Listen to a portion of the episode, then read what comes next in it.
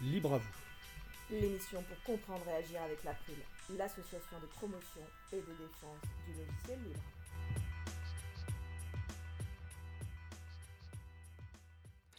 Bonjour à toutes, bonjour à tous. Vous êtes sur la radio Cause Commune 93.1 en Ile-de-France et partout ailleurs sur le site cause-commune.fm. C'est donc parti pour Libre à vous, l'émission pour comprendre et agir avec l'April, l'association de promotion et de défense du logiciel libre. Je suis Frédéric Couchet, délégué général de l'April, et d'autres personnes de l'équipe interviendront dans l'émission. Et nous allons aussi deux, trois invités. Euh, nous allons faire bien sûr un tour de table de présentation avant d'aborder les sujets. Alors c'est notre première émission en direct, la, précédente était enregistrée donc euh, dans les conditions du direct, donc nous comptons une fois de plus sur votre indulgence et bienveillance. Alors je vous rappelle le site web de l'April, april.org, A-P-R-I-L.org, et vous y trouvez d'ores et déjà une page consacrée à l'émission d'aujourd'hui, avec tous les liens et références utiles, les détails sur les pauses musicales et toute autre information utile en complément de l'émission. Alors évidemment, cette page sera mise à jour après l'émission s'il manque des éléments. N'hésitez pas à nous faire des retours pour indiquer ce qui vous a plu, mais aussi des points d'amélioration. Et nous vous souhaitons une excellente écoute. On va commencer par un petit tour de table rapide des personnes présentes euh, en studio. Alors déjà, euh, bonjour Léa Chambancel. Bonjour. Marc Kress. Bonjour. Étienne Gonu. Bonjour. Et nous allons avoir bientôt euh, Mario Dill euh, par téléphone d'Italie, parce que nous allons faire une petite interview. Et nous aurons ensuite la chance d'avoir Anne-Catherine Laurin en direct du Parlement européen, donc euh, de Bruxelles. Anne-Catherine qui travaille pour le groupe des Verts européens. Alors je rappelle l'objectif de l'émission Libre à vous de l'April, qui est donc principalement animée par l'équipe salariée de l'April, mais aussi par des membres bénévoles. Cette émission se veut une émission d'explication et d'échange concernant les dossiers politiques et juridiques que nous traitons. Euh, autour de la liberté informatique et bien sûr en priorité le logiciel libre. Nous espérons donner ainsi à chacune et chacun, de manière simple et accessible, euh, les clés pour comprendre les enjeux, mais aussi proposer des moyens d'action. Donc aujourd'hui, on va vous donner des clés de compréhension sur la directive droit d'auteur et aussi quelques moyens euh, d'agir. Et une partie de l'émission est également consacrée à nos dossiers de type sensibilisation. Donc aujourd'hui, par exemple, ce sera une interview sur le groupe de travail transcription. Donc tels sont les objectifs de cette émission qui est une émission mensuelle diffusée en direct chaque premier mardi du mois de 15h30 à 17h. Et je rappelle le site web de l'April, april.org, sur lequel vous pourrez trouver une page avec toutes les références. Donc maintenant on va passer au programme du jour. Aujourd'hui notre dossier principal est un dossier euh, assez important. D'ici une quinzaine de minutes, euh, j'en profite pour saluer Olivier Grieco qui est en régie. Euh, donc d'ici une quinzaine de minutes, nous allons aborder la révision de la directive sur le droit d'auteur et principalement son article 13 et aussi son article 11, qui pourrait affecter notamment les plateformes de développement logiciel, mais pas que, en fait, qui affectent globalement l'Internet libre et ouvert tel que nous pouvons encore le connaître. Euh, avant cela, nous allons vous proposer un entretien avec Marie-Odile Morandi, qui va présenter le groupe de travail transcription de l'April. Mais juste avant ça, je vais vous faire trois petites informations. Alors la première, dans la première émission, nous avions euh, discuté déjà avec Marc Kress de Next Impact, dossier Open Bar Microsoft Défense. On avait cité euh, un documentaire euh, fait par la télévision allemande qui a été disponible uniquement en allemand. Ben, aujourd'hui, ce documentaire est disponible en anglais.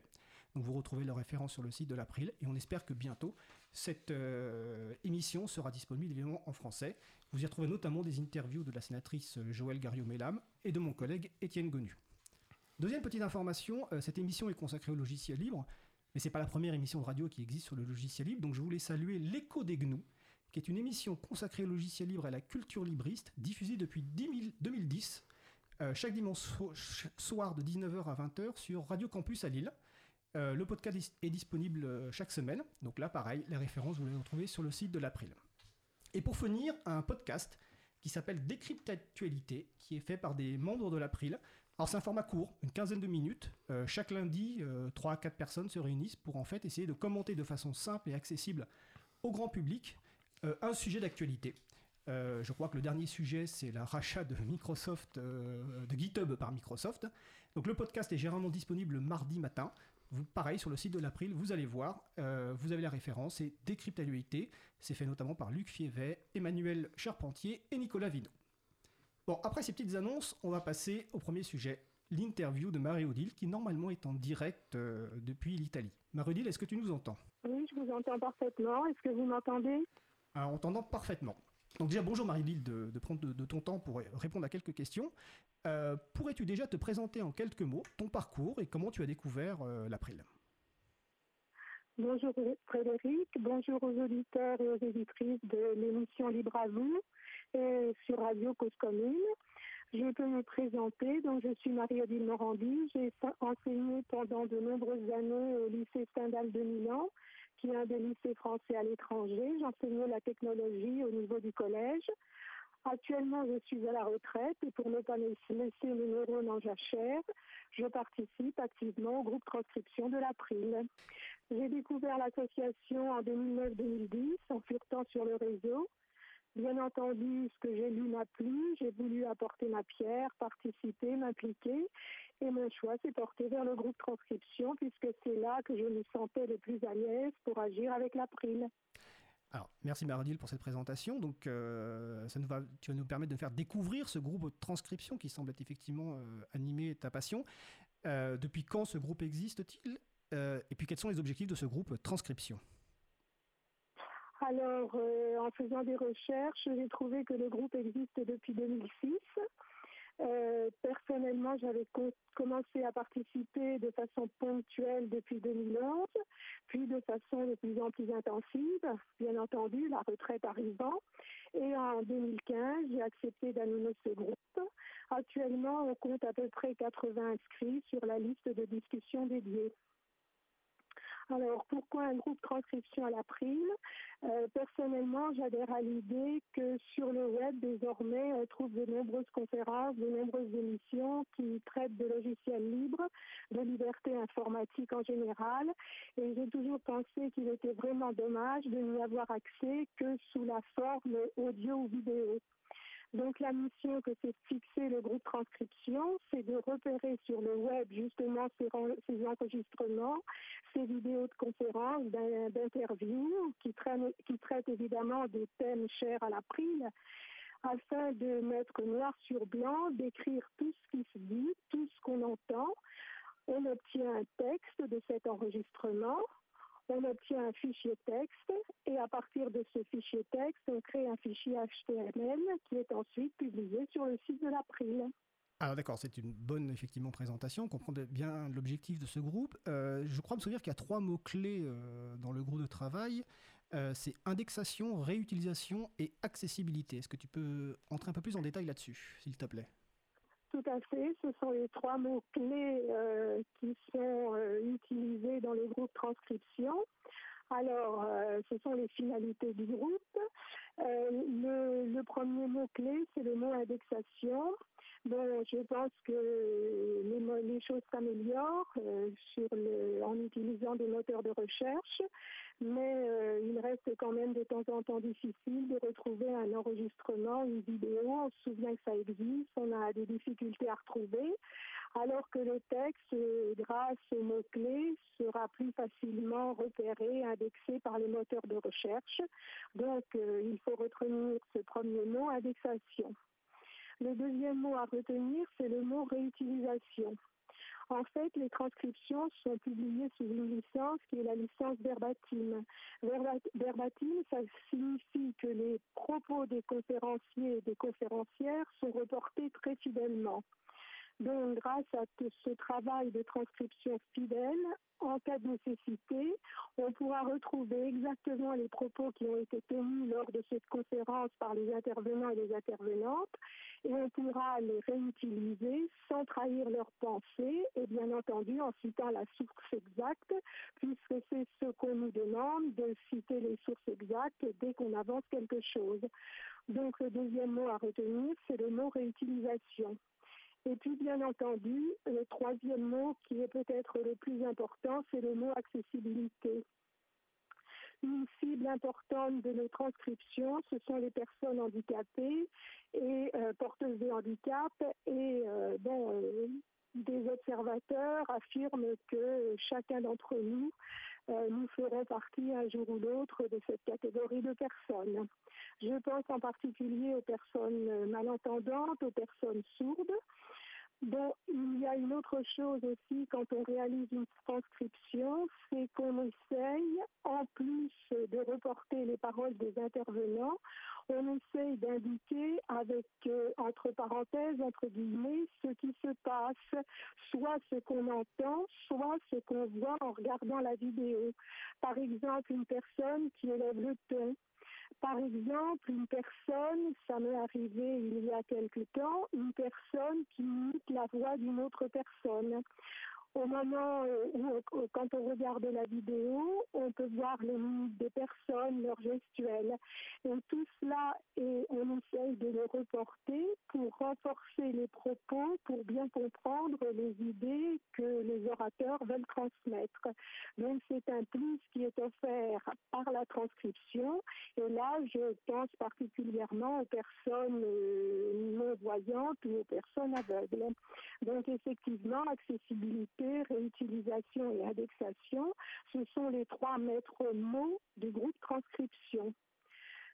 Mais euh, on a aussi des retours, par exemple de personnes qui ont un temps euh, très restreint à disponible pour regarder des vidéos, qui savent qu'une vidéo est disponible sur le réseau mais qui n'ont pas le temps de la regarder. Alors on a eu des retours de personnes qui nous disent ah, c'est bien les transcriptions parce que comme ça, je lis en lecture rapide.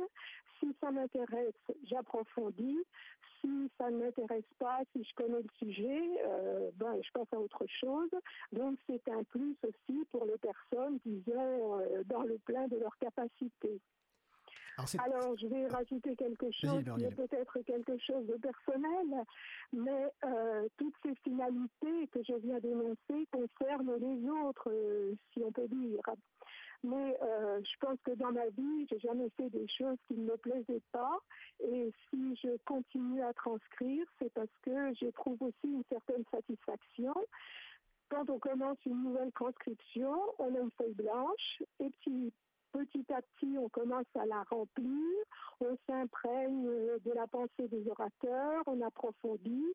Bon, euh, c'est en quelque sorte une, communication avec euh, les personnes euh, qui interviennent ou l'orateur si c'est une personne seule qui fait une conférence. Bon, peut-être que c'est un cas particulier des participants au groupe transcription, mais je pense que mes prédécesseurs éprouvaient la même satisfaction. Alors, c'est une explication très claire à la fois sur l'intérêt pour les autres et pour, les, pour ceux qui participent euh, au groupe transcription. Je te remercie. D'ailleurs, j'en précise que la, transcription de la première émission de Libre à vous sera bientôt euh, disponible. Alors, tu parlais du groupe de travail transcription. Euh, comment ce, ce, groupe fonctionne? Combien de temps prend une transcription, mais aussi une relecture? Parce qu'une contribution possible, c'est une relecture. Donc, est-ce que tu peux nous expliquer en quelques mots comment fonctionne ce groupe et combien de temps prend une transcription ou une relecture? Alors, le groupe fonctionne en utilisant des outils, deux outils principaux qui sont la liste de discussion, la liste de discussion transcription sur laquelle il faut s'inscrire, et puis le wiki sur lequel il faut créer un compte pour pouvoir euh, communiquer une information. Alors, le wiki, c'est un emplacement du site de l'April et les liens euh, seront indiqués. Ils sont peut-être déjà indiqués euh, sur le, document qui sera en ligne. Donc, euh, sur le wiki, vous vous connectez, vous créez une page euh, de la nouvelle transcription et puis euh, on peut insérer des informations en respectant la syntaxe dans les diverses rubriques du wiki. Donc, les diverses rubriques, c'est suggestions en cours à relire ou publier. Alors, hum, évidemment, quand on commence une nouvelle transcription, il est de bon temps d'avertir, euh, d'envoyer un message sur la liste de discussion. Ce message sera distribué à tous les colistiers et toutes les colistières et il est de bon temps de l'indiquer aussi sur le wiki. Voilà la façon dont le groupe fonctionne. Quand la transcription est terminée, même chose, un message est envoyé à la liste de discussion et un message est envoyé aux intervenants et aux intervenantes pour les avertir de l'existence de cette transcription et pour leur demander l'autorisation de publier ultérieurement la transcription finalisée sur le site de l'April.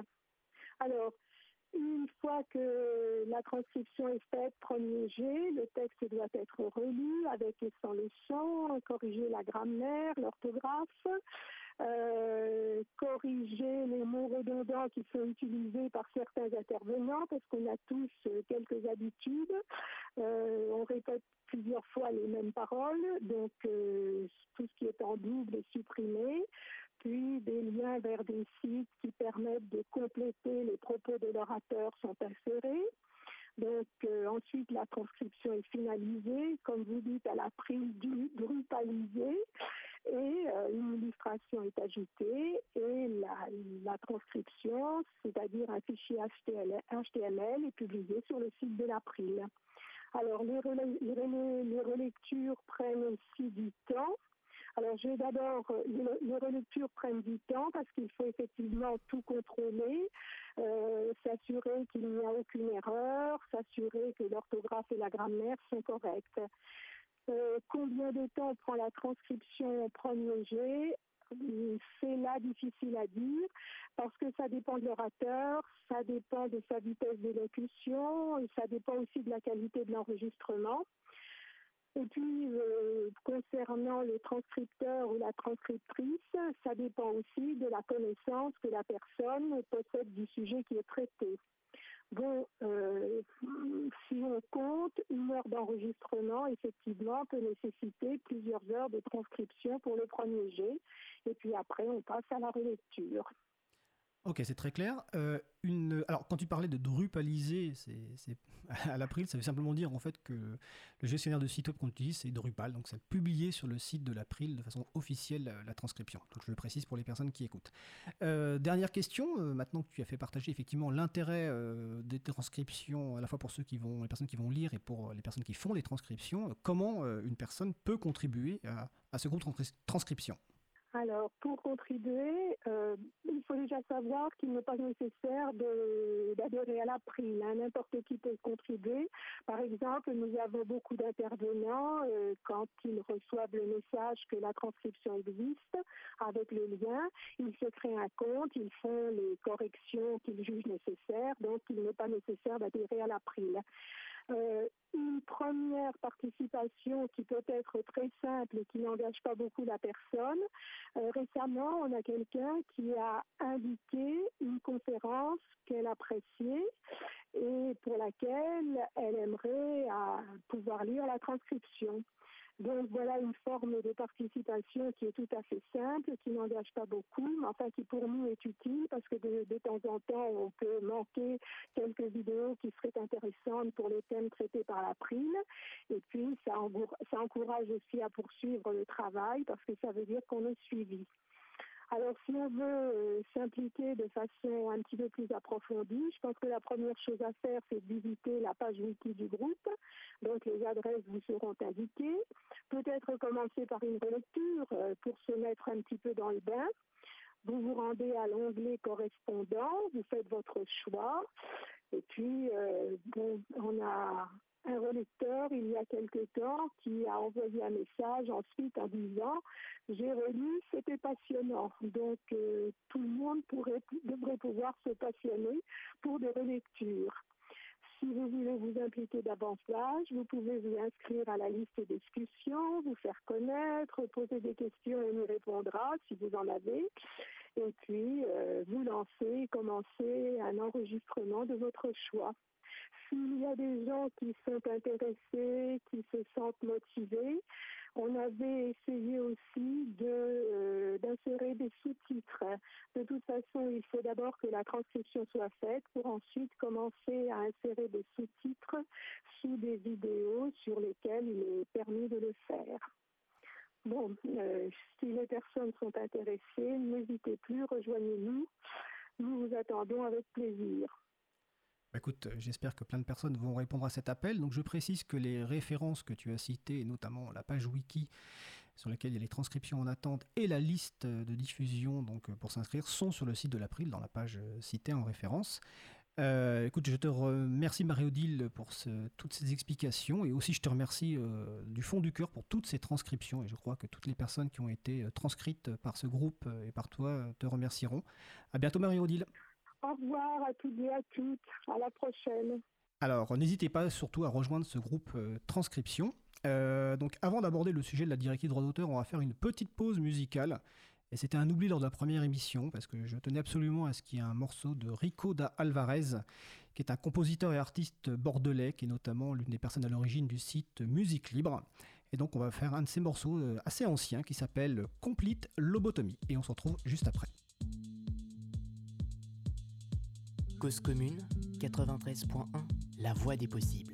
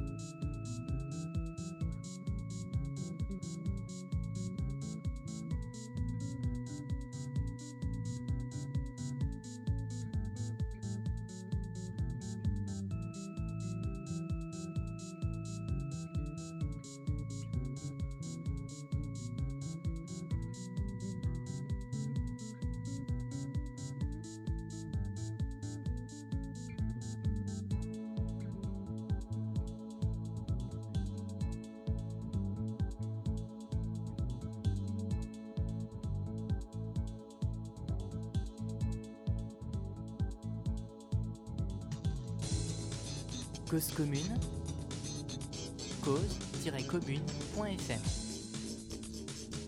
Partage ta radio. Vous êtes de retour donc euh, sur euh, Cause Commune 93.1 en Ile-de-France et sur cause-commune.fm. Donc vous venez d'écouter notre ami euh, Ricoda Alvarez avec son morceau Complete Lobotomie et donc la référence évidemment sur le site de l'April. Donc nous allons passer au deuxième sujet, on va dire le gros sujet euh, du jour, qui est la directive euh, droit d'auteur et notamment les articles 13 et article 11. Donc ça va nous donner l'occasion de refaire un tour de parole des personnes présentes. Donc euh, Léa Chamboncel, vous êtes de la campagne Create Refresh, en une phrase, Create Refresh en, en deux mots, ouais, tout à fait. Non, mais en une phrase, la description. En, deux mots, Create Refresh, en une phrase, la description. En gros, Create Refresh, c'est un mouvement de promotion de la liberté de création sur Internet qui donne la voix aux auteurs et aux créateurs qui, enfin, qui se servent de l'outil Internet, de pouvoir euh, parler un peu de, de, de ce qu'ils aiment faire sur Internet, de pourquoi Internet est un outil fondamental pour eux et comment il faut conserver cet Internet libre et ouvert pour qu'ils puissent continuer à travailler correctement et à merci. partager leur création. Merci Léa. Donc Marc Ress, euh, toujours rédacteur en chef de Next Impact. Euh, dernière nouvelle, oui. Donc en une phrase, Next Impact Next Impact. Euh, en deux mots En deux mots et une phrase, c'est un site d'actualité qui existe depuis bien longtemps, qui est totalement indépendant et autofinancé, avec l'aide des lecteurs. Et moi, de par ma formation, je suis spécialisé dans, dans le droit des nouvelles technologies. Et, la question de la responsabilité des intermédiaires techniques, euh, qui est le, cœur de l'article 13 justement qu'on va, va dérouler tout à l'heure, fait partie de mes sujets de prédilection. D'accord. Alors, normalement, nous avons au téléphone Anne-Catherine Laurin, qui est conseillère politique à la Commission parlementaire affaires juridiques au Parlement européen pour le groupe bah, des Verts européens. Donc, Anne-Catherine, est-ce que tu es en ligne? Oui, je suis là. Bonjour à tous. Voilà, la description que j'ai faite euh, est exacte? C'est bien. Parfait, ça me va. En tout cas, euh, merci de ta présence euh, depuis Bruxelles. Et donc pour bah, finir. Merci à vous, avec plaisir. Et pour finir, donc euh, mon collègue Étienne Gonu, qui est donc chargé de mission Affaires publiques à l'April, et qui va faire donc on va dire l'introduction, le délicat travail d'introduction sur ce sujet de la directive droit d'auteur et des articles 13 et article 11. Bah, tout à fait. Donc, bah, bonjour à tous, à nouveau. Donc effectivement, en octobre 2016, donc il y a près de deux ans maintenant, la Commission européenne révélait son grand projet de réforme du droit d'auteur dans le cadre de ce qu'on appelle le paquet pour un marché unique numérique. donc la réforme était attendue, hein. il faut quand même avoir à l'esprit que la directive précédente, pardon, et donc est toujours en vigueur date de 2001. Euh, donc dans un contexte technologique très différent. Il hein. faut quand même avoir l'esprit qu'en 2001, euh, YouTube et Facebook n'existaient pas encore. C'est donc un, contexte technologique très différent. Euh, alors, donc réforme très attendue, mais malheureusement, loin de proposer une réforme ambitieuse qui adapterait, le cadre juridique aux nouveaux usages, une réforme qui serait issue d'un large débat de fond, ouvert sur des perspectives nouvelles, qui sortirait finalement des représentations du siècle dernier, qui nous sortirait de cette euh, distinction devenue obsolète euh, entre création et consommation passive de contenu. Euh, le texte de la commission entend créer des rustines, finalement, des rustines juridiques au texte de 2001 pour contenir, voire contredire les évolutions techniques de ces dernières années et les usages qui se sont construits autour. On verra d'ailleurs que quasiment toutes les voix qui se sont élevées depuis, hein, des voix d'associations, du secteur académique, d'entreprises, ont globalement été copieusement ignorées. Alors en gros, et en caricaturant un peu, à peine, euh, le texte propose d'escamoter tout ce qui fait d'Internet un réseau libre et ouvert, neutre et accentré, pour en faire un espace d'échange marchand des informations et du savoir, construit autour de silos bien identifiés, contrôlés par l'industrie culturelle et les grands groupes de presse. Tout ça évidemment présenté comme étant l'unique manière de protéger les auteurs euh, et la liberté de la presse. Alors là, je dessine volontiers à gros traits, mais euh, le danger est bien réel, donc d'où la nécessité d'une euh, mobilisation euh, large et, importante. Alors concrètement, ce que je décris se traduit dans, la, dans, la, proposition de directive par deux points en particulier, qui sont donc l'article 13 et l'article 11. Alors l'article 13, qui concerne plus directement le logiciel libre, alors on y reviendra plus en détail, mais en somme, il s'agit de rendre les plateformes responsables des contenus que leurs utilisateurs et utilisatrices vont mettre en ligne et pour ce faire, de leur imposer la mise en place de filtres automatisés, des filtres, enfin de, la censure en somme. Euh, l'article 11, quant à lui, veut donner le droit, un droit d'auteur aux éditeurs de presse euh, pour leur permettre de faire payer ou voire d'interdire, hein, pourquoi pas, les liens vers leurs articles. Là, on parle souvent d'ici d'une taxe, taxe sur les liens, la taxe link, euh, pour décrire cette idée. ceux qui suivent peut-être ces sujets sauront qu'en Allemagne ou en Espagne, ils ont tenté le coup et ça a été catastrophique pour la presse d'ailleurs en particulier. Alors dans les deux cas, on voit que la cible, euh, bah, c'est bien notre capacité collective à partager, à diffuser, voire à modifier et à contribuer à l'information, au savoir euh, dans toutes ses formes. Alors je pense qu'il serait intéressant de savoir comment on est arrivé là et comme on a la, chance d'avoir euh, quelqu'un qui travaille directement sur ces sujets dans le cadre du Parlement européen, je pense que... Tout à fait, effectivement. Donc, pour résumer, en fait, l'article 13, c'est le filtrage des contenus, la mise en place de filtrage de contenu. L'article 11, ben, c'est l'instauration d'un droit voisin pour les éditeurs de, presse. Alors effectivement, nous avons la chance d'avoir Anne-Catherine Laurin au téléphone qui suit ces dossiers depuis longtemps, donc en direct du, Parlement européen. Donc Catherine, est-ce que tu peux revenir un petit peu sur le contexte de cette réforme, le rapport de Julia Reda en 2015, la proposition de la Commission, et puis où on en est actuellement au niveau du Parlement européen? Oui, d'abord je serais peut-être un petit peu moins sévère vis-à-vis de la Commission, parce que euh, donc déjà, il propose une directive qui est l'un des actes législatifs les plus généraux, disons, que l'Union peut, euh, peut, produire. Euh, vous savez peut-être que parmi tous ces actes législatifs, la Commission peut proposer une directive ou alors un règlement, par exemple. La directive étant l'acte le plus général et les États membres ont beaucoup de, liberté quant à, quant à l'application de, de, cette directive qui, qui, consiste en fait en des grandes lignes générales. Euh, donc je serai un petit peu moins sévère parce que la Commission ayant l'initiative législative, ils ont quand même osé proposer certaines choses qui n'étaient pas du tout euh, courantes euh, en droit d'auteur au niveau européen, comme par exemple le text and data mining, la fouille de textes et de données. ils ont osé aborder l'activité des, institutions culturelles, la préservation du patrimoine numérique qui étaient quand même des sujets euh, très très peu euh, abordés jusqu'à présent. L'article 13, on est d'accord, c'est quelque chose d'extrêmement sensible et, qui, nous cause beaucoup de euh, d'arrachage de cheveux en ce moment dans les négociations internes au Parlement. Mais tout n'est pas si négatif que ça. Alors, pour revenir sur le, le calendrier un petit peu. Alors en 2001, la Commission avait proposé cette directive sur le droit d'auteur dans la société de l'information, c'était le titre.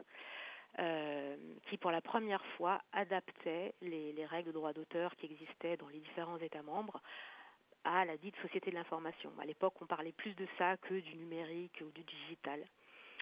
Et avant cela, dans les années 90, il y avait eu plusieurs instruments législatifs euh, qui abordaient différentes thématiques de droit d'auteur, comme par exemple le droit de location et de prêt, euh, la câble-distribution, euh, câbles et satellites d'œuvres audiovisuelles, la durée des droits voisins, ce genre de choses. Donc depuis 2001, c'est sûr qu'il y avait un fort besoin d'adaptation. La société de l'information a beaucoup évolué depuis, depuis 2001, comme vous le savez très très bien.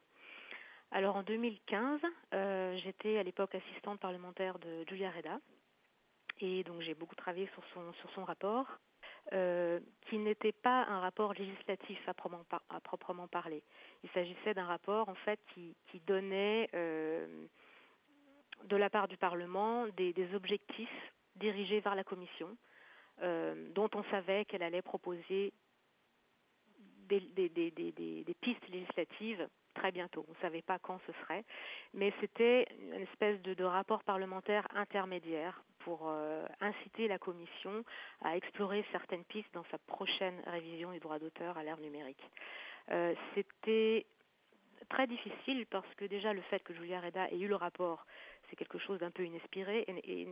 La seule députée parti pirate euh, du Parlement européen, c'était un peu un cadeau empoisonné. Ok, elle veut, elle veut le rapport sur le droit d'auteur, on lui donne. Bon courage.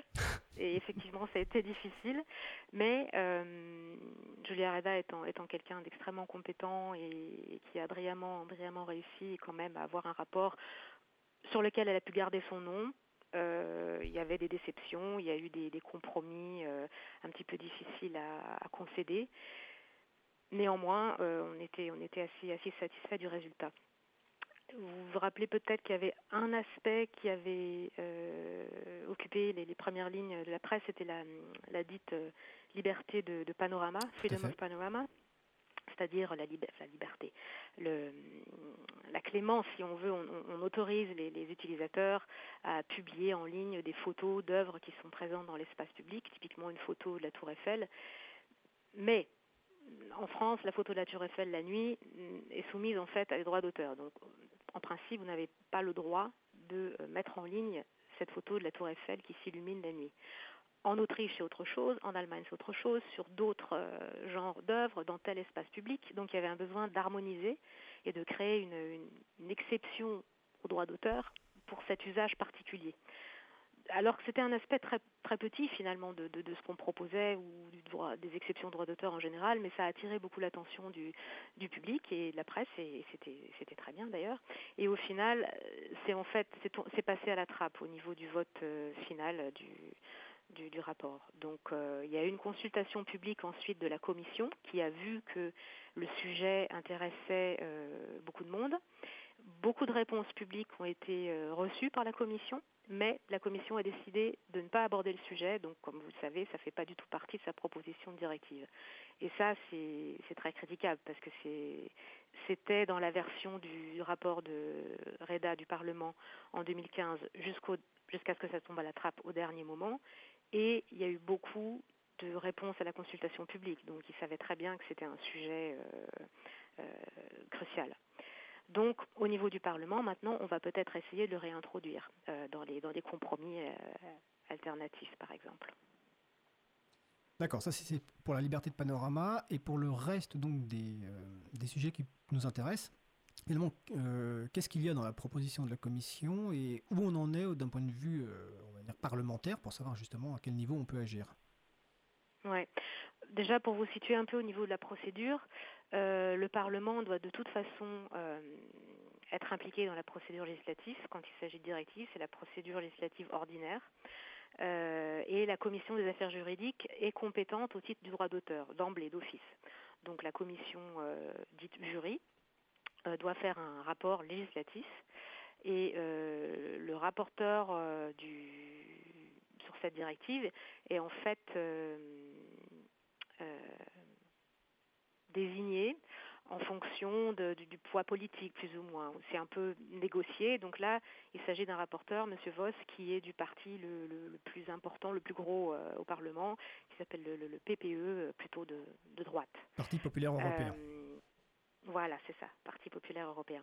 Ensuite, chaque groupe politique existant au Parlement doit désigner un rapporteur fictif euh, qui va discuter, chacun de ces, de ces rapporteurs fictifs vont discuter avec le rapporteur des amendements compromis. On dépose tous des amendements sur la proposition de rapport de, M. Voss en l'occurrence, et ensuite M. Voss doit organiser des réunions, là on en a eu peut-être 10 euh, ou 15 déjà, dont peut-être 5 uniquement sur l'article 13. Euh, pour discuter de compromis, savoir comment on peut se mettre d'accord étant donné tous les amendements que chacun a déposés. Euh, donc le rapporteur fictif pour le groupe des Verts, c'est euh, Julia Reda. Et on, est donc impliqué dans, chacune de, ces réunions de, compromis. Euh, d'autres commissions parlementaires peuvent aussi donner euh, un avis. par exemple, on a la commission marché intérieur, affaires consommateurs, IMCO, qui d'habitude intervient sur tous les dossiers législatifs qui, concernent le, marché intérieur, le, marché unique numérique en général. Et, euh, on a obtenu, euh, sous notre impulsion, disons, qu'ils aient une compétence partagée euh, sur l'article 13 parce que on savait que la commission IMCO est un petit peu plus raisonnable sur ces questions, plus pratique moins dogmatique et moins euh, oui, conservatrice que la commission jury. Et étant donné cette compétence euh, partagée sur cet article, et sachant que l'avis IMCO en fait est, positif sur cet article 13, c'est tout à fait acceptable le compromis qui a été adopté. Euh, on essaye de forcer le rapporteur à le prendre dûment en cause. Et, la commission IMCO a le pouvoir, en vertu des règles parlementaires, de pousser pour l'adoption de, son propre compromis en déposant des amendements euh, au niveau de la plénière. Parce que le 21 juin, on va voter en commission des affaires juridiques et ensuite, plus tard, on votera en plénière. C'est-à-dire c'est tout le Parlement en son entier à Strasbourg qui votera le texte final. Ce sera la position du Parlement final. Mais avant cela, entre le vote de la commission jury et ce vote final, il y a ce qu'on appelle des négociations de trilogue qui vont, qui vont prendre place. Il s'agit de, euh, comme le nom l'indique, trilogue, trois institutions qui discutent autour d'une table au niveau euh, le plus haut politique et aussi au niveau technique, tout le staff, les advisors, donc j'en ferai partie, euh, entre commission, conseil et parlement. Donc le trilogue, c'est commission, conseil et parlement européen. Oui, c'est ça sachant que euh, ce triptyque-là, il existe euh, d'emblée. Hein. La Commission fait sa proposition en ayant déjà un peu parlé avec certains parlementaires, en sachant déjà un peu la position de certains États membres, et le Conseil fait pression aussi. Vous avez entendu parler que le COREPER, c'est-à-dire le, Conseil des représentations permanentes, tous les représentants des, gouvernements nationaux compétents sur, les, sur le droit d'auteur, en l'occurrence, se réunissent régulièrement et ils, ont, ils sont parvenus à, produire une, une, position commune le, le, 25 mai. Et là, ça nous met une pression supplémentaire, surtout au rapporteur euh, parlementaire, là, M. Voss, puisqu'il sait que le Conseil est prêt. Et, pour nous aussi, c'est très utile parce qu'on sait où on peut aller dans les compromis parlementaires en ayant une idée un peu de, levier de négociation qu'on peut avoir avec le Conseil. Donc euh, c'est une très bonne chose qu'il soit arrivé à, une position commune euh, déjà. D'accord, merci Anne-Catherine pour cette introduction. On va revenir évidemment sur ce qui va se passer en jury et, au niveau du trilogue ultérieurement. Là, je vais repasser la parole rapidement à Étienne, puis ensuite à, Marc Ress pour rentrer un peu plus dans le détail de la menace que fait peser l'article 13 plus globalement sur Internet. donc Étienne euh, oui, donc l'article 13. Alors l'article 13, qu'est-ce qu'il raconte? Alors déjà, il faut voir effectivement, comme Anne-Catherine le disait, qu'il y a donc euh, plusieurs textes qui sont euh, parallèles. Hein, donc le, but final, ça va être de trouver le compromis entre ces différents textes dans le cadre du trilogue. donc il y a des variations, mais la dynamique finalement reste la même. Alors déjà c'est quand même plutôt un texte assez technique je trouve et qui n'est pas forcément évident en première lecture d'en comprendre les tenants et les aboutissements. Euh, en gros, euh, je parle sous le contrôle euh, d'experts, j'ai cette chance-là. dans un premier temps, je pense qu'on peut voir qu'il y a plus ou moins une obligation pour les plateformes de partage de contenu de passer des accords avec ce qu'on appelle les titulaires de droits. Autrement dit, finalement, les sociétés de gestion de droits d'auteur, type SACEM, pour parler par exemple des plus connus. Au passage, on pourra noter qu'a priori, ça renforcera euh, ce modèle en renforçant la position de ce genre de structure. Et donc, des accords dont le but seront quelque part de gérer euh, l'utilisation euh, des œuvres soumises aux droits d'auteur qui sont dans l'escarcelle de ces sociétés de gestion. Et dans un deuxième temps, pour assurer que ces accords se passent bien, ou si aucun accord n'est obtenu, bah, que ça se passe bien aussi, du point de vue des sociétés de gestion, bah, obliger ces dites plateformes à mettre en place des, filtres automatisés, de la censure automatique si on veut, euh, sobrement appelée dans, dans les textes euh, mesures de reconnaissance euh, de contenu. Alors, euh, ce genre de mesure, on en connaît, enfin, on en connaît une, il y en a une qui est en place, hein, qui existe dans YouTube, celle qu'on appelle Content ID.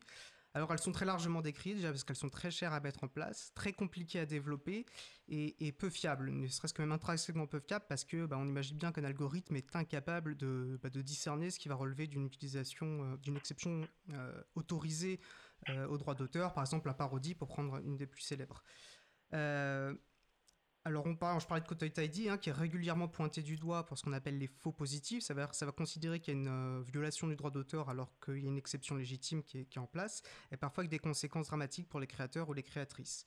D'ailleurs, je pense qu'on peut noter euh, finalement un relatif paradoxe hein, d'une directive qui est clairement construite pour s'attaquer aux plateformes, enfin, à YouTube, hein, et qui impose finalement euh, des règles pour imposer la mise en place d'un système que YouTube met déjà en place. Alors en fait, tout ça, euh, ça traduit euh, un vieux, rêve des industries culturelles, c'est qui est de rendre les intermédiaires techniques responsables des contenus mis en ligne par leurs utilisateurs et utilisatrices. Alors pour bien comprendre cet enjeu, il est utile, je pense, euh, qu'on s'arrête un instant sur une autre directive, la directive e-commerce, hein, qui date de 2000 et qui inscrit dans le droit européen des principes bah, qui paraissent assez sérieusement remis en cause par l'article 13.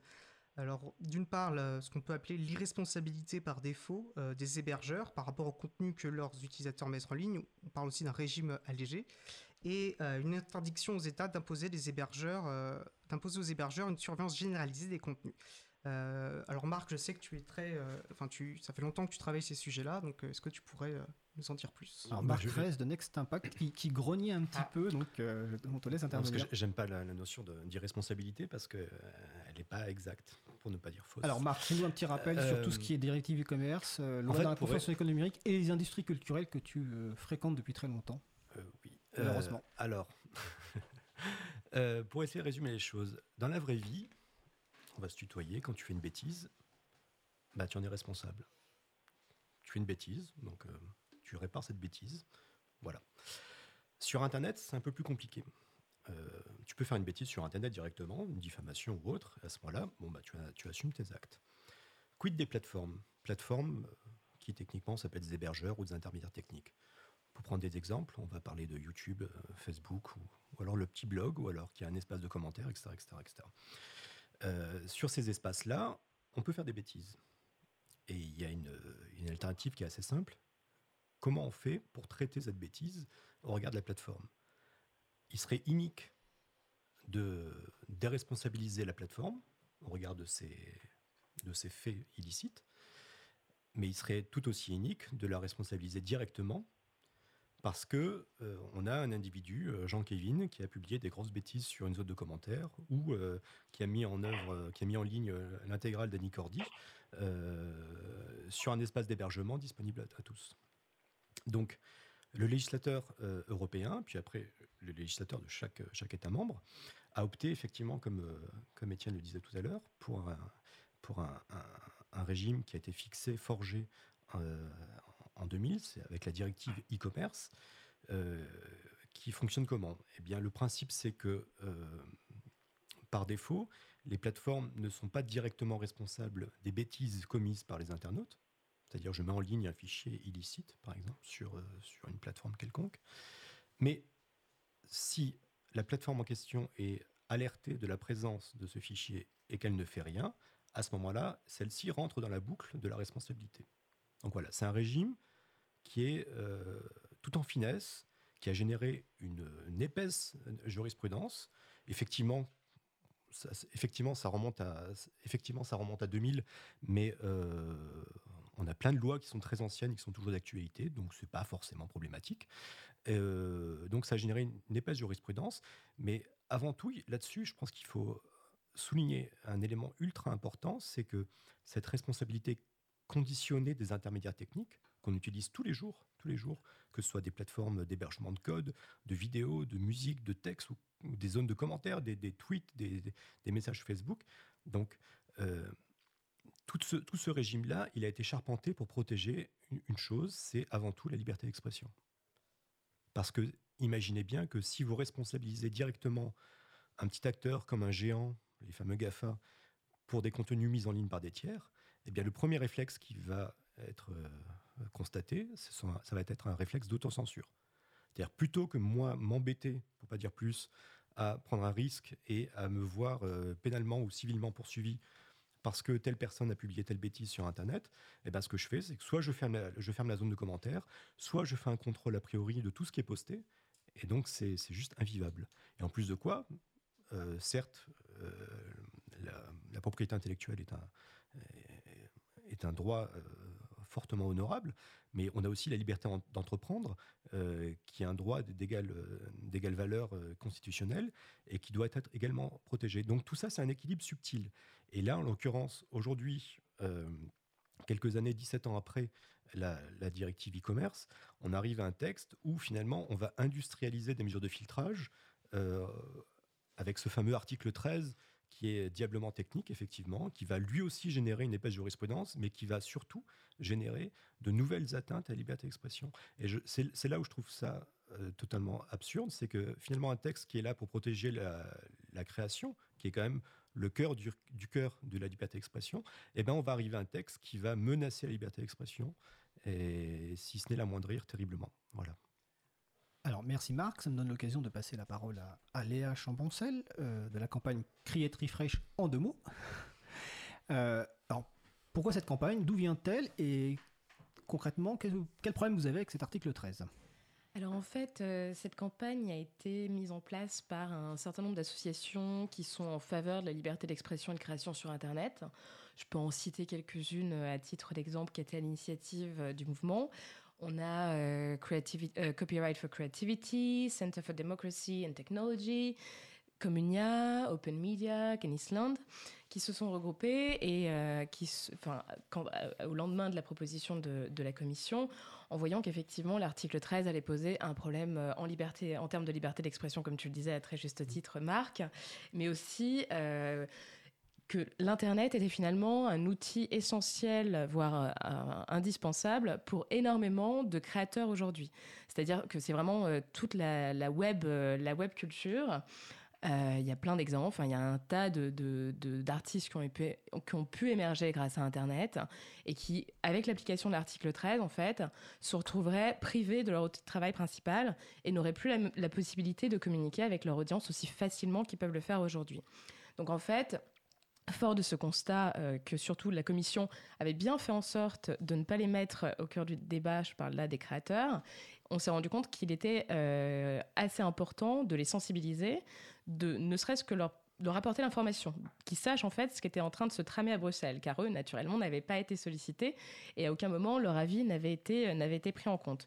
Donc l'idée en fait euh, du mouvement euh, Create Refresh, dans un premier temps, je veux dire à très très court terme, c'est de faire en sorte que cet article 13 ne soit pas adopté. Donc c'est essayer de faire beaucoup beaucoup beaucoup de bruit euh, à travers les créateurs. Donc on a plein de créateurs qui ont créé leur contenu. On a des écrivains qui ont fait des textes. On a des photographes qui ont fait des, petites, euh, des petites photos. On a euh, des DJ qui ont fait des, des, des vidéos ou encore euh, des musiques spécialement pour la campagne. On a une danseuse. Enfin, on a vraiment tout type d'acteurs qui sont représentés sur la plateforme. Il y a plus d'une centaine d'artistes et d'une trentaine d'associations qui nous, et une trentaine d'associations qui nous ont qui nous soutiennent. À titre d'exemple, il y a plein d'associations. On a la Quadrature du Net qui nous a rejoints, euh, qui nous soutient en tout cas. On a Wikimedia, enfin, on a beaucoup, beaucoup d'acteurs. Euh, car il est essentiel en fait que l'information circule un maximum. Donc nous aujourd'hui notre priorité effectivement c'est de faire en sorte que l'article 13 ne soit pas adopté, mais dans un second temps, ce qui est aussi très très important, c'est aussi ce pourquoi on se bat, euh, c'est que les, les, créateurs reviennent au centre du débat, et qu'il n'y ait pas uniquement les sociétés d'auteurs ou les, les majors qui puissent en fait euh, euh, faire valoir leurs intérêts auprès des décideurs publics. Donc l'idée, c'est aussi d'impliquer les créateurs dans ce qui est finalement euh, le droit qui sera applicable demain pour eux. Donc là, on met en place une campagne de mobilisation sur une journée avec d'autres associations, justement pour faire un maximum de bruit. Donc le vote par la commission jury est prévu le 20 ou 21 juin. donc la campagne de mobilisation commence à partir d'aujourd'hui. Il y a une grosse journée de mobilisation qu'on a appelée le Take Action Day, euh, qui sera donc le 12 juin. Et là, je vous invite tous à participer, à vous mobiliser pour sauver Internet. Pour ce faire, il y a un site, un site dédié qui a été mis en place qui s'appelle saveyourinternet.eu. Donc là, vous pouvez vous connecter directement. Et il y a des outils pour tweeter en fait euh, les parlementaires européens, leur envoyer un mail ou même les appeler pour justement les interpeller. Donc ça, c'est quelque chose de très important. Et, euh, donc voilà, il faut vraiment essayer de, de, se mobiliser. Mais en fait, on s'est rendu compte en discutant avec d'autres d'autres acteurs que les créateurs nous, c'est notre, euh, c'est les personnes qu'on défend naturellement, mais finalement, cette disposition touche beaucoup d'autres secteurs. C'est-à-dire qu'il y a le secteur universitaire, euh, ils, sont, ils sont vraiment touchés plein de, de plein fouet. Les, chercheurs sont, sont vent debout aussi contre ces directives. Il y a les codeurs, naturellement. Enfin, là, il y a peut-être un moyen de fédérer. En fait, on se rend compte que finalement, il n'y a pas de consensus il n'y a pas de consensus euh, auprès euh, des acteurs qui sont concernés de plein fouet par cette, disposition. Donc on ne comprend pas pourquoi, pourquoi les décideurs publics continuent euh, dans cette direction. Alors effectivement, comme tu le signales, il y a, de, nombreuses personnes qui sont mobilisées. Tu parlais effectivement des gens qui font de la programmation. De... Alors pourquoi on parle de ce sujet aujourd'hui, notamment sur une émission consacrée au logiciel libre? Euh, bah déjà, le logiciel libre et le logiciel en général est régi par le droit d'auteur, donc une directive basée euh, qui, révise le droit d'auteur nous, concerne au premier chef. Et quand tout à l'heure Marc parlait, ou Étienne, je ne sais plus, de mise en place de filtrage automatique sur des dépôts d'œuvres, sur des plateformes qui permettent de, téléverser des œuvres avec des suppressions éventuellement automatiques, bah, il faut savoir que parmi les plus grosses plateformes qui existent dans le monde, il y a ce qu'on appelle les forges logicielles. Ce sont des plateformes de partage de code, de logiciels libres où les développeurs et développeuses publient du code. Ils poussent aussi euh, dessus des fichiers images, des fichiers vidéo, texte ou toute autre ressource utilisée euh, par euh, le logiciel. Euh, par exemple, en France, il y a une plateforme qui s'appelle Framagit, de, notre, de nos amis de l'association Framasoft. Il faut savoir que, par exemple, l'État français utilise Framagit. Ils viennent de publier récemment euh, Parcoursup, le code source de Parcoursup sur Framagit. Et très clairement, ces plateformes, demain, seront sous la même menace que les autres plateformes, c'est-à-dire qu'en fait, par défaut, toute personne qui voudra contribuer sur cette plateforme sera considéré comme un contrevenant potentiel. Il y a un reversement du droit de la preuve. Il y a un risque considérable de voir des, codes disparaître par ces machines à, censurer, ces robots censureurs. Et imaginez qu'une partie du logiciel est automatiquement supprimée, ben, le logiciel ne fonctionne plus. Donc évidemment, c'est pour ça qu'on est évidemment euh, très euh, impliqué par euh, cette, directive. et je pense que d'ailleurs que globalement, aujourd'hui, on peut se poser la question d'une personne qui veut contribuer au logiciel libre. Est-ce que la personne va prendre le risque de se considérer comme contrevenant potentiel en, en publiant du code sur une plateforme de code comme Frabagit ou autre Et je voulais faire une citation d'une tribune de Roberto Di Cosmo, qui est professeur d'informatique et qui s'occupe notamment d'un projet magnifique qui est Software Heritage c'est-à-dire euh, de, permettre en fait euh, d'avoir une conservation du patrimoine logiciel euh, mondial. Et dans une tribune publiée récemment sur Le Monde, il dit il y a des millions de logiciels construits par des auteurs qui ont choisi d'en faire des logiciels libres. On estime que 80 à 90% d'une application informatique moderne est issue de cette réutilisation, et la suppression de chacun de ces composants peut avoir des conséquences imprévisibles. Alors des conséquences sociales et évidemment économiques. Euh, donc cette tribune, le lien, vous allez le retrouver sur le site de l'April. Euh, on va bientôt faire une petite pause musicale, d'ailleurs même tout de suite, avant d'aborder la suite et notamment euh, le point en jury, les mobilisations. Alors la pause musicale, c'est Colima des Goulags de Matt Rita Pawon et on se retrouve juste après. Cause commune 93.1, la voix des possibles.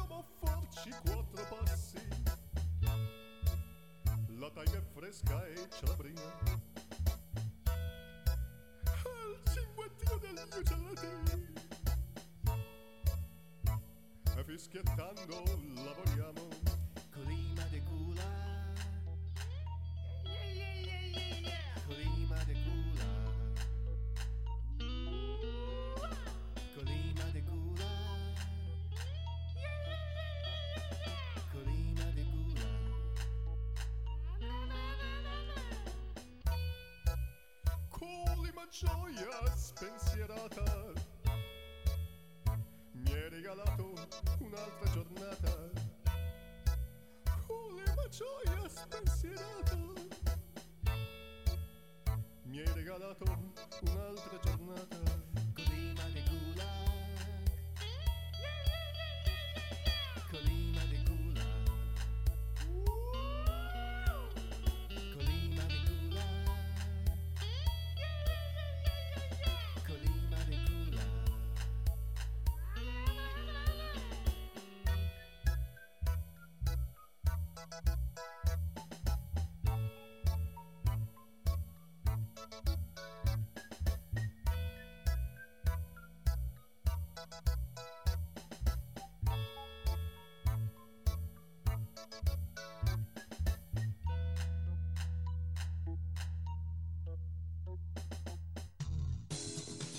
Cause commune, cause-commune.fm. Partage ta Eh radio. bien, vous écoutez toujours l'émission euh, Libre à vous, l'émission pour comprendre et agir avec l'April, l'association de promotion et de défense euh, du logiciel libre. Donc, nous venons d'écouter euh, Colima des Goulags de Matrita Pawon, et évidemment, la référence est sur euh, le site de l'April. Donc, euh, juste avant la pause musicale, euh, nous parlions notamment des plateformes de, de code logiciel. Euh, Étienne, euh, il y a une campagne qui a été lancée qui s'appelle Sauvons le partage de code, justement. Est-ce que tu peux nous en dire quelques mots dans le cadre euh, de, d'un futur vote en jury et en plénière? Alors bien sûr, ouais, donc souvent le code, Safe Code Share pour son nom anglais. Alors ça c'est une campagne qui a été lancée en septembre 2017. Parce que là, cette crainte qu'on exprime, on n'est bien sûr pas les seuls à l'avoir eue. Et donc, euh, euh, deux associations euh, qui ont vocation plus à une action européenne se sont saisies du sujet, donc la Free Software Foundation Europe, FSFE, et l'Open Forum Europe, OFE. Et ils ont lancé donc en septembre 2017 cette campagne Code Share. Alors, elle est basée sur deux choses. Déjà, une lettre ouverte hein, qui résume finalement les enjeux qu'on exprimait, qu'on exprimait jusqu'à maintenant et qui appelle finalement la, suppression de ce texte. Et euh, ils accompagnent d'un livre blanc donc, qui propose en, plus grand détail. Alors, livre blanc qui me semble n'est que disponible en anglais. Euh, la lettre ouverte, euh, vous trouverez un lien. Euh, avec des bénévoles de la prime, nous avons traduit cette lettre ouverte et elle est disponible sur le site et donc je pense dans la liste des, des références utiles que vous pourrez trouver donc sur notre site. Donc euh, voilà, donc nous vous appelle vraiment à signer, euh, à signer cette lettre ouverte parce que ça montre aussi finalement qu'il y a un engagement, ça crée un rapport de force et montrer qu'il y a une inquiétude qui est réelle euh, par les développeurs et les développeuses par rapport aux conséquences que, pourrait avoir le texte en cause, l'article 13, et bah, notamment avant le, vote en commission jury du 20 ou 21 juin. Alors merci Étienne. On va d'ailleurs euh, revenir sur le vote euh, commission jury et puis peut-être euh, les évolutions du texte, notamment sur l'article 13 et la, place des logiciels libres. Donc Anne-Catherine Laurin, euh, qui travaille au, groupe des Verts européens, est-ce que tu peux nous faire un petit point de la situation, s'il te plaît?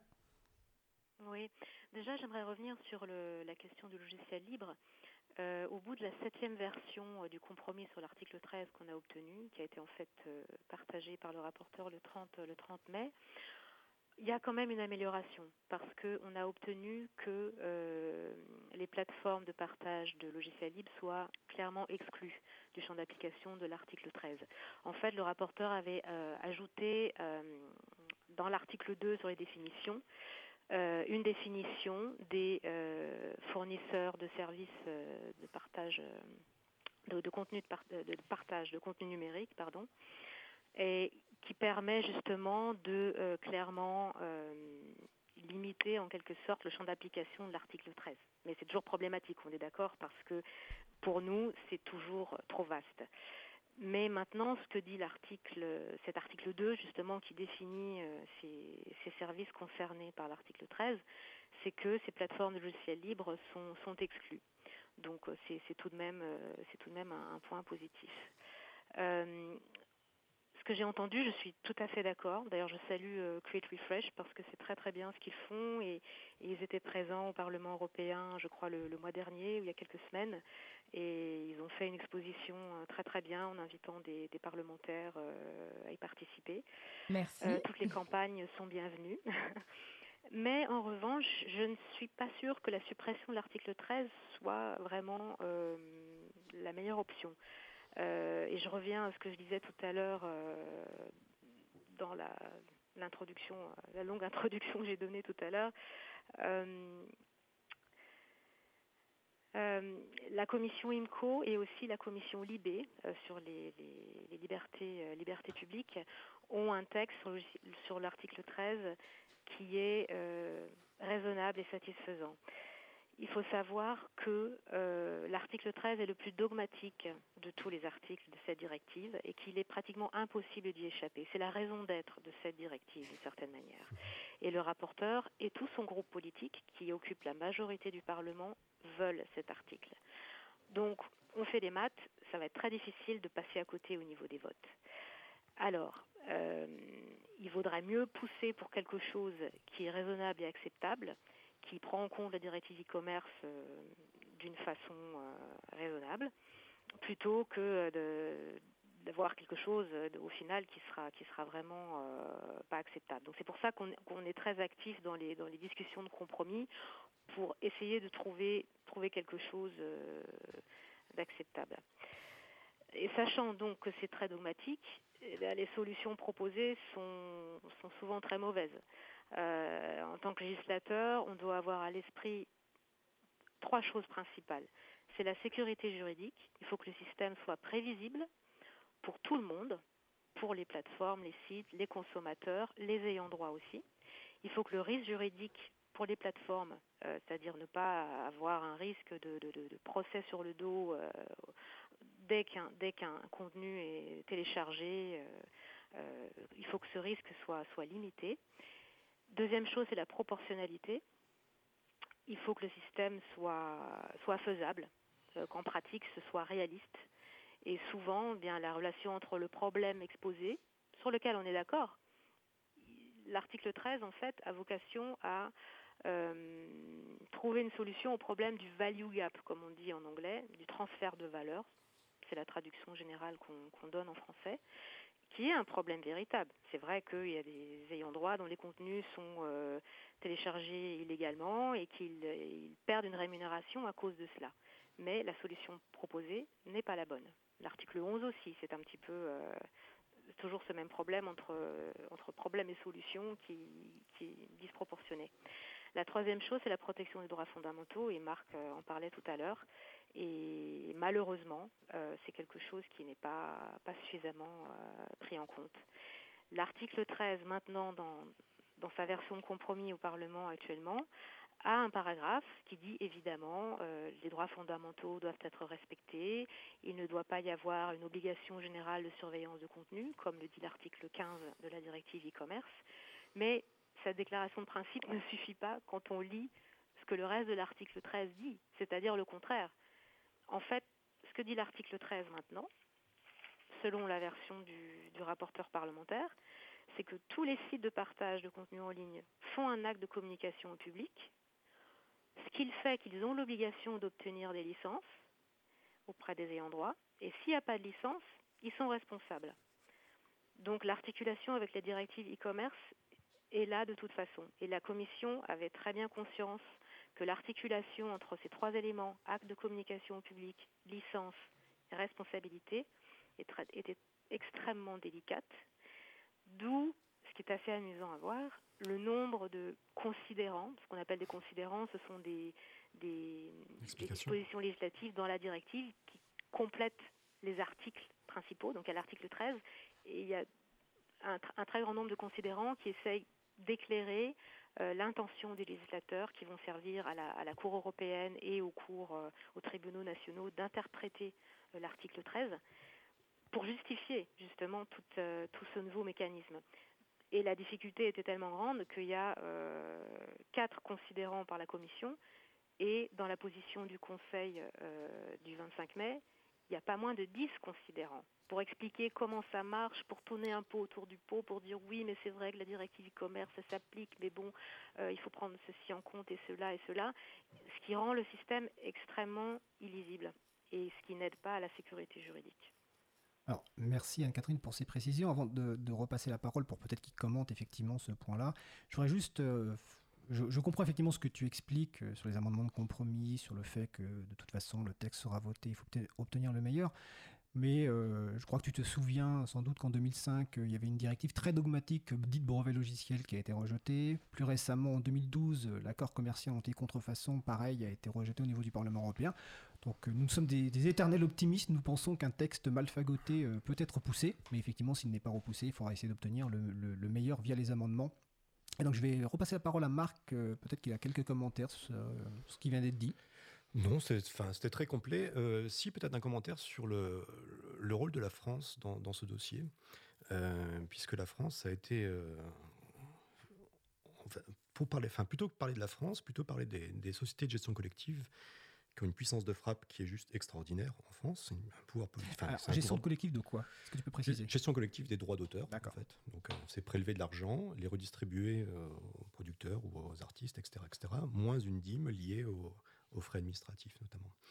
Euh, ces sociétés, sociétés de gestion, type la SACEM ou la SACD, la DAMI, la Spedidam, etc., etc., ont une puissance de frappe extraordinaire et elles ont un objectif en vue, c'est la fin de cette, euh, ce qui présente être comme, étant une, irresponsabilité des plateformes sur les contenus mis en ligne par euh, les internautes. Que ce soit de la musique, des films, du code, du texte, de la photo, que sais-je. Donc l'idée, c'est d'accentuer la responsabilité des YouTube, des Twitter, des Facebook, des machins, des trucs, pour soit euh, pouvoir engager la responsabilité directe de cette plateforme-là, soit justement négocier avec un pistolet sur la tempe euh, un accord de licence euh, qui sera dûment rémunéré afin d'autoriser de manière localisée tel ou tel, tel ou tel échange. Donc, et la France là-dessus, la France là-dessus a été euh, pionnière et c'est, enfin, c'est, clairement sa cible. Et, euh, et cette, enfin, l'origine de cette, cette, ce lobbying des industries culturelles se situe au CSPLA, au Conseil supérieur de la propriété littéraire et artistique, qui est gorgé d'ayants droit et de quelques euh, intermédiaires techniques, mais ils sont 8 ou 9. Euh, et cette antichambre du ministère de la Culture est taillée pour, euh, de, ces derniers mois, est taillée pour faire tomber le régime de l'hébergement. Et là, actuellement, dans, en l'état de l'article 13, avec cette mise en responsabilité directe de YouTube, des Twitter, des Facebook, etc., etc., etc., ben, ils ont gagné une étape décisive. Donc c'est pour ça que les, les jours qui suivent, là, et notamment ce vote en commission jury, commission des affaires juridiques au Parlement européen, sont cruciaux, puisque finalement, c'est euh, le sort de la liberté d'expression sur Internet, de la liberté d'entreprendre, euh, de la sécurité juridique, euh, de la prévisibilité, de la liberté d'expression, qui est, qui est entre les, mains de ces quelques précieux europarlementaires. En fait, ce que tu es en train d'expliquer, c'est que tous ces sujets essentiels en France, sont la position est finalement dictée par le ministère de la Culture et en fait par les ayants droit. Et donc finalement, les autres ministres, euh, je pense notamment au secrétaire d'État au numérique, je pense au, ministre euh, en charge de, l'administration publique, je me souviens plus du titre, de son titre officiel, mais ce que tu expliques, c'est que depuis des années, en fait, c'est le ministère de la Culture qui décide tout et des ayants droit. Oui, ben, on aurait pu peut-être attendre de Mounir Majoubi un discours un peu plus euh, pro, pro-économie numérique ou autre. Ben non, pour autant, j'ai souvenir de... Il y a quelques mois, j'étais à, j'étais à Lille au Forum international de, la cyber- cybercriminalité, pardon, et celui-ci défendait euh, des thèses qui étaient euh, pas extraordinairement éloignées de celles entendues au CSPLA. Donc, enfin, pour moi, le, capitaine de ce bateau, c'est effectivement le ministère de la Culture qui, euh, pousse à euh, cette responsabilité accrue des intermédiaires techniques, peu importe les effets. Léa Si, si je puis me permettre, effectivement, je rebondis sur, euh, sur ce que Marc est en train de dire. Euh, j'ai fait récemment un, podcast euh, où j'ai interpellé des députés français pour savoir s'ils étaient effectivement au courant, au courant de cette question. Parce qu'on se rend compte que finalement, le ministère de la Culture est en train de le faire en catimini. C'est-à-dire que quand on avait interrogé, on a eu la chance de croiser la vice-présidente de la Commission de la Culture, qui est par ailleurs présidente du groupe d'études droit d'auteur à l'Assemblée nationale, qui semblait quand même assez peu au courant de cette question. Donc on se rend elle compte. comment? Elle s'appelle Frédéric Dumas. C'est une députée euh, LREM. Euh, et on se rend compte que finalement, il y a une espèce de, gros flou, d'énorme opacité sur ce qui est effectivement en train de se passer dans les couloirs du ministère de la Culture et qui est finalement euh, en train de se passer également dans les couloirs des instances européennes, où même les parlementaires français que j'ai pu interroger n'étaient pas au courant de ce qui se passait. C'est-à-dire que j'ai interrogé de- des, parlementaires de tous bords, euh, LREM, euh, Nouvelle Gauche, euh, les Républicains, qui n'étaient absolument pas au courant de ce qui se passait. Même les, et, qui par ailleurs trouvaient que c'était absolument absurde. Tous les députés LREM qui ont été interrogés trouvaient ça parfaitement absurde, mais il n'y en a aucun qui est prêt à élever sa voix contre le gouvernement sur cette question-là. Donc il y a vraiment quelque chose qui est un peu curieux euh, de voir qu'il y a autant de, flou, parce que finalement c'est une question qui concerne, comme on l'a très, comme on l'a très bien dit, un tas de professionnels sur Internet, etc. Mais ça concerne aussi le simple utilisateur euh, lambda d'Internet, que je suis, que vous êtes, que tout le monde est aujourd'hui, que les députés sont aussi par ailleurs. Euh, ils sont tous euh, absolument au fait que les algorithmes ne sont pas en capacité de venir apprécier toutes les particularités qui peuvent relever effectivement de- d'exceptions au droit d'auteur, comme le disait Étienne tout à l'heure. Néanmoins, il n'y en a aucun qui prend publiquement enfin, publiquement euh, position sur cette question. Donc c'est quand même assez curieux. Donc j'imagine que les, directives qui ont été euh, données au sein du groupe et euh, des parlementaires doivent être assez claires. Et il est quand même assez surprenant que, effectivement, Mounir Mahjoubi n'ait pas de, de position un peu plus, comment dire, moderne peut-être sur cette question.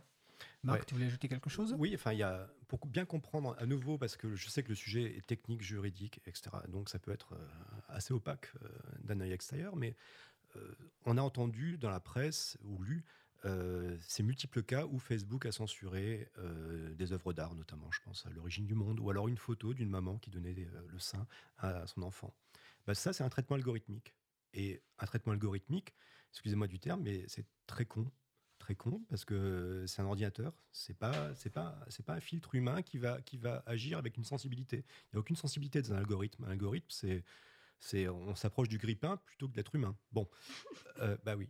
Euh, mais là, il faut bien comprendre qu'avec cet article 13 de la directive, on va inscrire dans le marbre de la loi et généraliser dans l'ensemble de l'Europe des systèmes de ce type-là, mais pour taper sur du contenu, au prétexte que tel, extrait de code, tel morceau de, de telle, reprise de musique dans un remix, euh, telle photo qui va faire du collage, etc., à partir de plusieurs œuvres, ben, va, exciter un algorithme parce que lui va matcher une pattern, etc., etc., et ben, il va y avoir censure.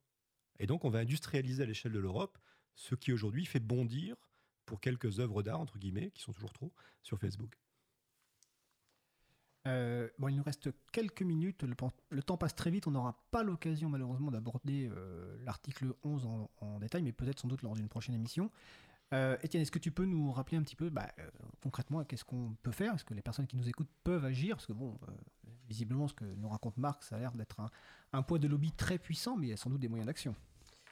Tout à fait. Alors déjà, comme on parlait, euh, il y a la pétition Save Code Share hein, qu'on vous invite euh, vivement à, aller signer hein, pour donner du poids à cette, campagne, à cette mobilisation. Alors c'est pas la seule euh, campagne hein, d'ailleurs. Alors Léa parlait de Create Refresh. Vous avez la campagne Fix Copyright, Save the Link, là c'est sur l'article 11, Save the Meme. Euh, donc tous ces liens sont sur, euh, sont sur, notre, euh, sur notre site.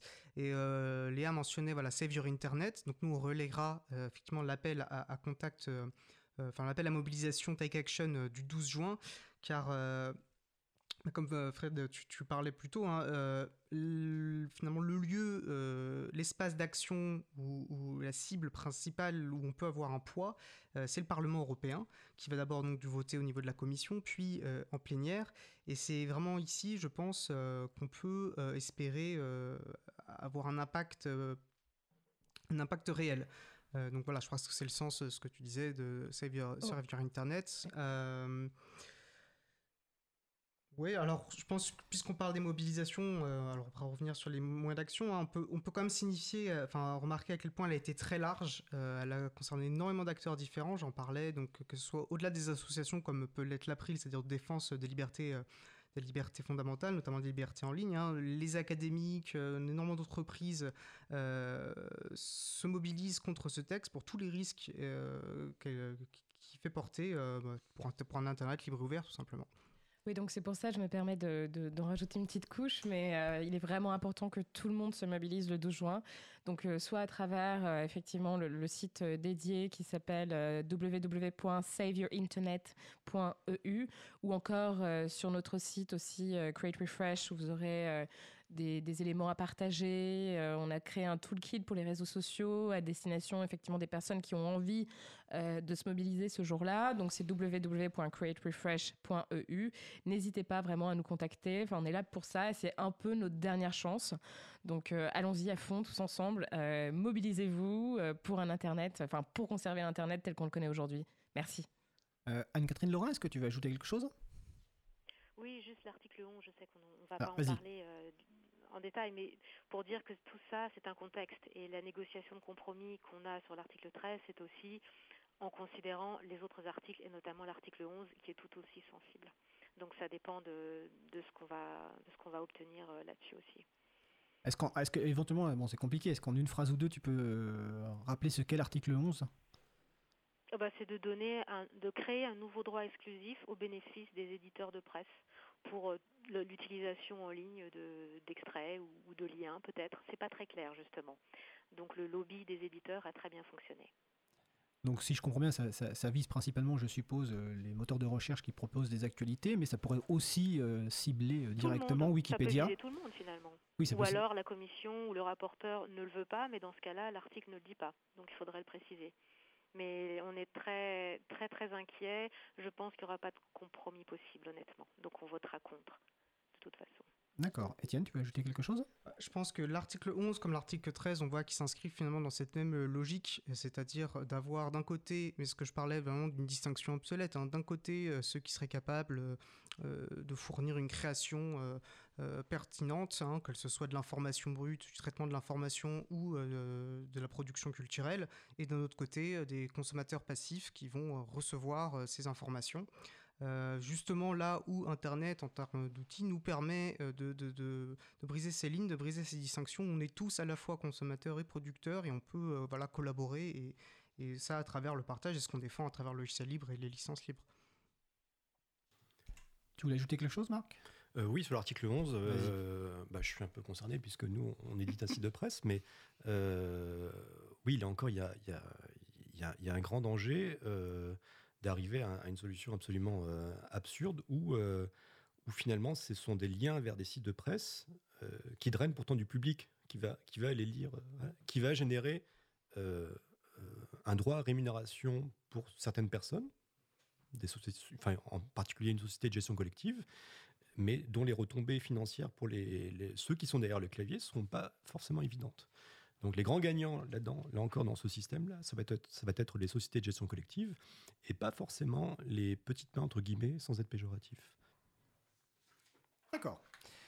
Bah écoutez, euh, j'ai l'impression que c'est très clair. Ce sujet sera forcément réabordé parce que déjà il y a des votes euh, qui arrivent. hein. Donc en tout cas, je vous remercie euh, toutes et tous d'avoir euh, donné ces explications sur l'article 13 en détail un petit peu plus, euh, moins en détail sur l'article 11. Alors je vous rappelle que toutes les références citées euh, sont sur la page dédiée à l'émission sur le site de l'April, en tout cas si elles n'y sont pas encore, elles vont être rajoutées.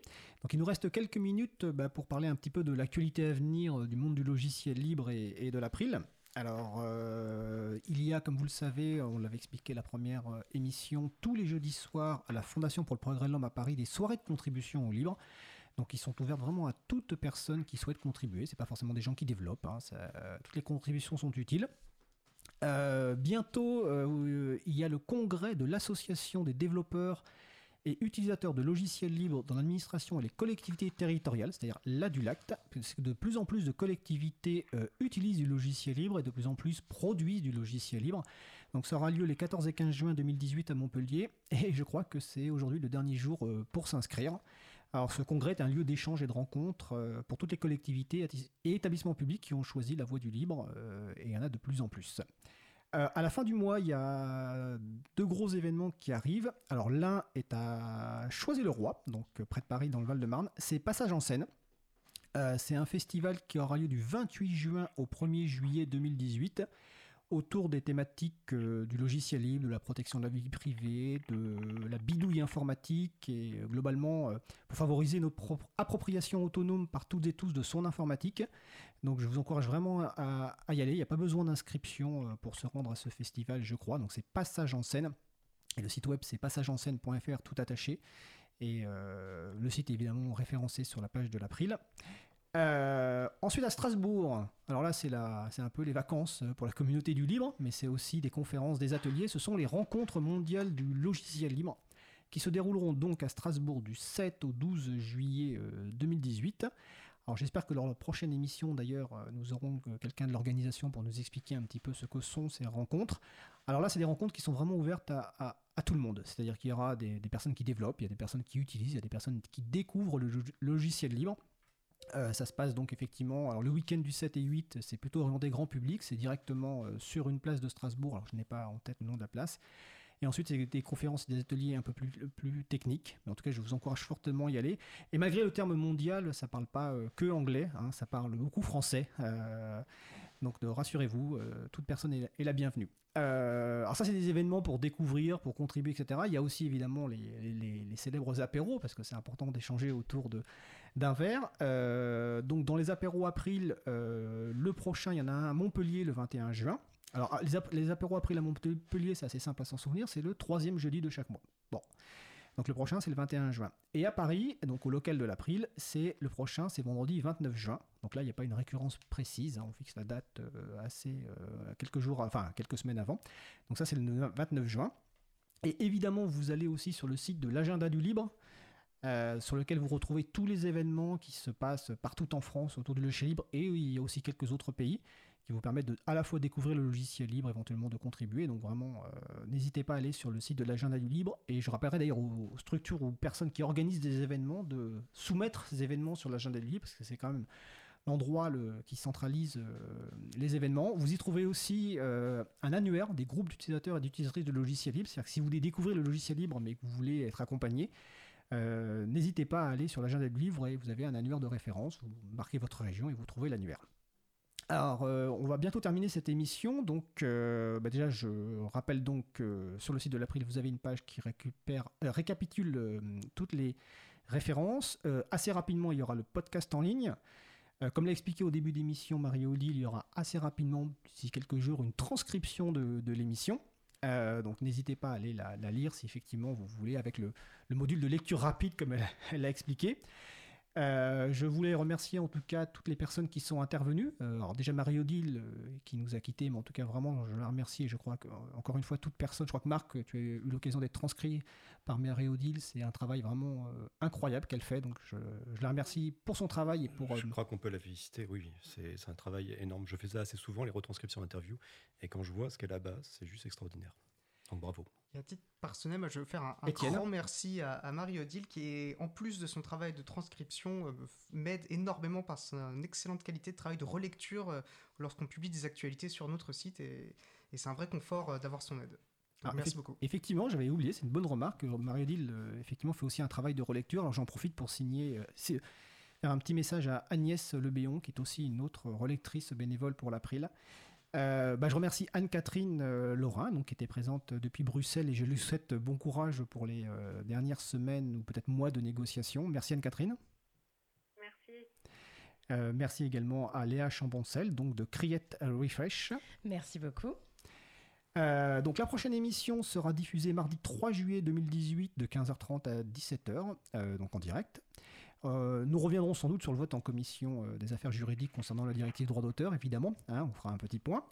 Euh, nous parlerons sans doute de l'organisation des premiers samedis à la Cité des Sciences à Paris. Vous savez, chaque premier samedi du mois, il y a des événements autour du logiciel libre avec des conférences et des ateliers. Et on parlera assez longuement des rencontres mondiales du logiciel libre donc, qui se dérouleront à, Strasbourg pour essayer de vous convaincre d'y aller. Alors notre émission se termine, donc vous retrouverez sur le site de l'April, april.org, toutes les références utiles. N'hésitez pas évidemment à nous faire des retours pour, indiquer ce qui vous a plu, mais aussi des points d'amélioration. Si vous avez des musiques libres que vous voudriez que l'on diffuse, n'hésitez pas aussi. Euh, nous vous souhaitons de passer une belle fin de journée. On se retrouve le 3 juillet 10 2018 et d'ici là, portez-vous bien. Et nous allons euh, finir cette émission, excusez-moi, avec euh, Weshton de Real